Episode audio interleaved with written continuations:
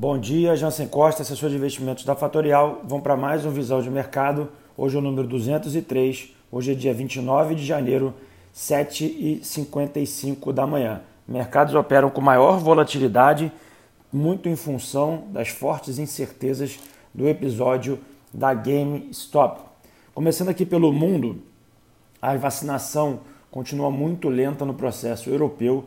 Isso vem gerando um estresse. Comentei ontem no podcast 202 sobre esse assunto.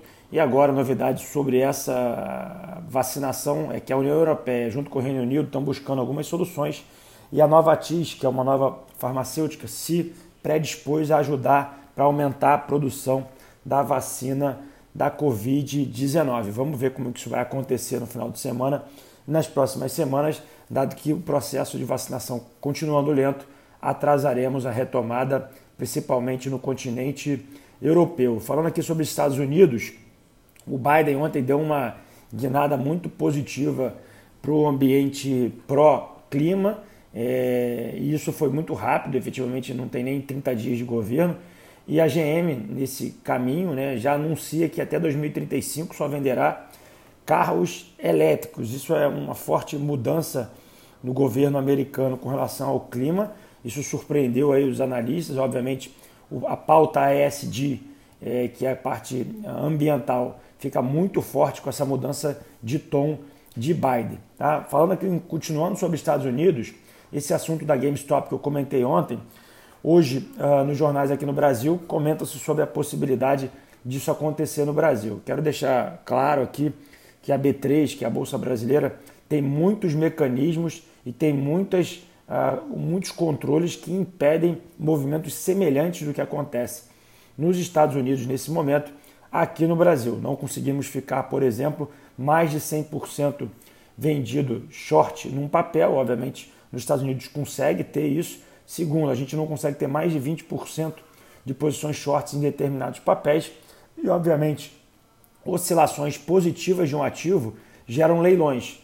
Todo mundo vê ontem, por exemplo, a IRB, que é um papel uh, que é a tentativa da repetição aqui no Brasil, começou a subir. Quando ela bateu 10% de alta, é chamado um leilão. Quando ela bate 15% de alta, é chamado outro leilão. Isso são regras de negociação que qualquer operador de bolsa tem de core salteado nas regras, tá? Mas obviamente o que vale para cima também vale para baixo, tá? Uh, então o assunto uh, GameStop no mundo gerou um problema numa corretora americana chamada Robinhood. Quem não conhece, é a corretora que popularizou lá os acessos às pessoas de pessoa física ao custo zero. Então essa corretora teve um problema aí de liquidez, teve que chamar investidores aí para aportarem basicamente um bilhão de dólares para a contínua, contínua operação da corretora. Isso obviamente vai ter muito pano para manga. Vamos ver como é que vão ser esses desdobramentos. Outro destaque que ficou ontem também foi o Ray Dalio na sua carta aí da Bridgewater. Para quem não sabe, o Ray Dalio é um dos maiores gestores de hedge funds do mundo. Chamou atenção para o Bitcoin e categorizou esse ativo né, como uma nova reserva de valor. Assim como o ouro, ele agora acredita que o Bitcoin é uma reserva de valor. Isso, obviamente, impulsiona o mercado de Bitcoin e mais e mais e mais pessoas devem olhar para esse ativo.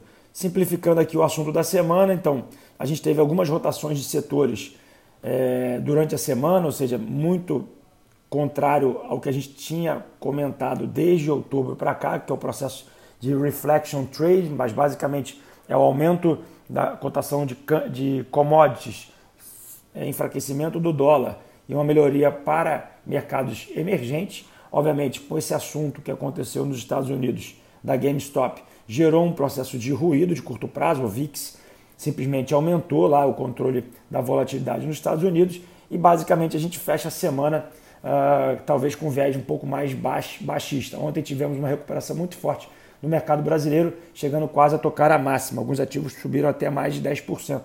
Destaque para IRB, destaque para Banco Pactual. Tá? A sexta-feira com uma agenda muito fraca, 11h45, PMI em Chicago, único dado relevante aqui para o dia de hoje. Agora os mercados, S&P 500 opera com 3.745 pontos, ontem nesse mesmo horário operava com 3.731 pontos, apesar ah, da queda agora é um ponto acima positivo. A Europa ontem estava caindo, hoje continua um processo de queda, então a Europa cai mais do que o dia de ontem.